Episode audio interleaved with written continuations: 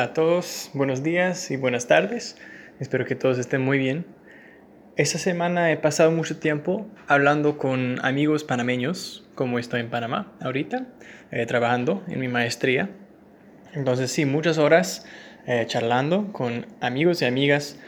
Quedo pensando mucho en, en cómo es hablar el español bien teniendo en cuenta la cantidad de palabras inglesas o francesas o lo que sea, pero en este caso inglesas, que ahorita se usa en español, al menos aquí en Panamá.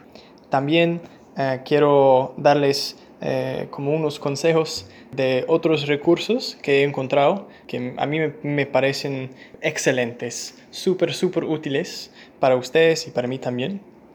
Eh, entonces, para empezar, tengo aquí unas palabritas eh, en español, pero que vienen de inglés, aunque los hispanoparlantes que usan esas palabras no saben necesariamente que sí provienen de inglés. Entonces, por ejemplo, tenemos suéter. Aquí en Panamá, suéter significa camiseta. Y aunque en inglés suéter significa em, algo más grueso que normalmente uno usa eh, cuando, cuando hace frío afuera. Esta palabra pues me ha dado muchas emociones. Yo sé que no está muy lógico, pero honestamente me, me, daba un poco de rabia, o sea, me puse enojado un poco escuchar esta palabra cuando, cuando alguien lo usaba como para describir una camiseta, pues sí, no es un suéter. Nadie en Panamá tiene un suéter, es lo que pensaba yo. Eh, otra palabra interesante es parking. Yo acabo de escuchar esa palabra hace una semana y según mi amiga, un parking creo que significa una fiesta. Aquí se dice en Panamá, vamos al, vamos al parking. Hay un parking allá, vamos allá con los amigos, algo así. Entonces eso es también es chistoso, ¿no? Es como parking viene de parking, supongo, o sea, como parquear o poner tu carro en un lugar eh, por un rato. No sé cómo adquirió este significado, pero pues interesante. Otra palabra es sleeping, y eso, eso es como una bolsa para dormir, un sleeping bag. Entonces eso es sleeping. O un camping, eso es, es como una, es una tarpa, like a tent. Y finalmente tengo una anécdota sobre esta palabra. Yo estaba hablando con una amiga que se llama Lady y pues su nombre es, otro ejemplo, ¿no? De, de esta tendencia de usar palabras inglesas en vez de palabras españolas. Pues estamos hablando y le estaba preguntando algo como, ah, sí, ¿dónde está, dónde está la camioneta? Y me respondió, ¿el qué? Camioneta. Ah, el pick-up. Entonces sí, me dio, me dio mucha risa eso, eh, porque pues yo nunca iba a decir eh, pick-up en vez de camioneta. Entonces, esos son unos ejemplos chiquitos de, de, una tendencia de incluir más y más, tal vez, palabras inglesas eh, en oraciones españolas. Aunque al inicio yo pensé que eso fue algo malo, algo que yo, yo quisiera evitar en mi español.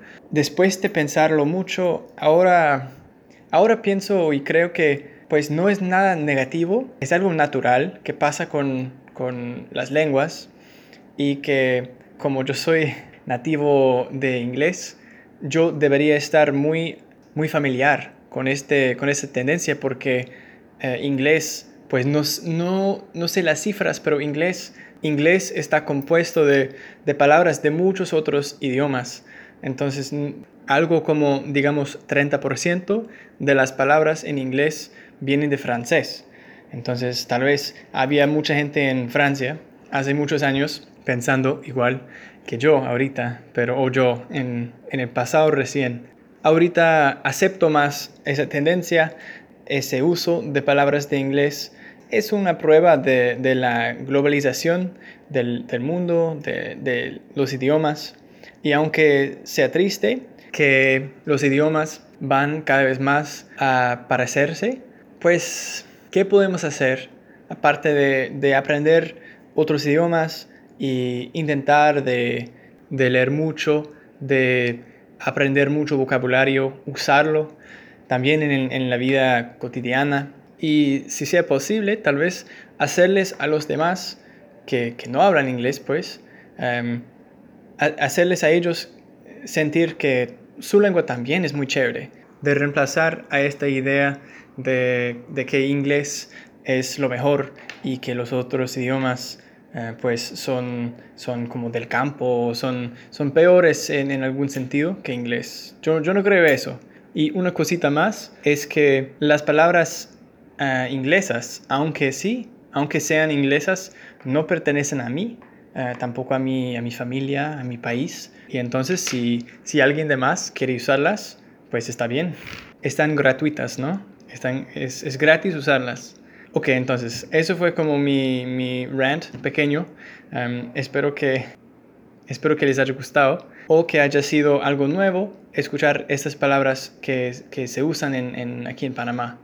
Y finalmente, en cuanto a mi, mis sugerencias, mis recomendaciones de, de, dos recursos que pueden ayudarles a ustedes, eh, el primero es, es una aplicación que se llama Hello Talk.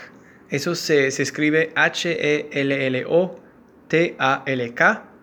o sea, como hola habla, pero en inglés. Esta aplicación es genial, es increíble, o sea, puede ser increíble. Depende quién conoces en esta aplicación, porque es una aplicación para encontrar em, amigos, compañeros de intercambio de lenguaje. Pones tu lengua materna y tu nivel del idioma que estás aprendiendo y después buscas a, um, compañeros posibles, amigos posibles, como en, una lista de desconocidos.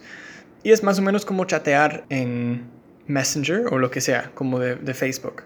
Entonces, si puedes encontrar a un compañero o una compañera, un amigo posible, em, muy chévere, alguien que, esté interesado en practicar contigo, resulta que, puede ser un recurso muy, muy valioso. De hecho, es así que yo empecé a aprender eh, español hace unos años.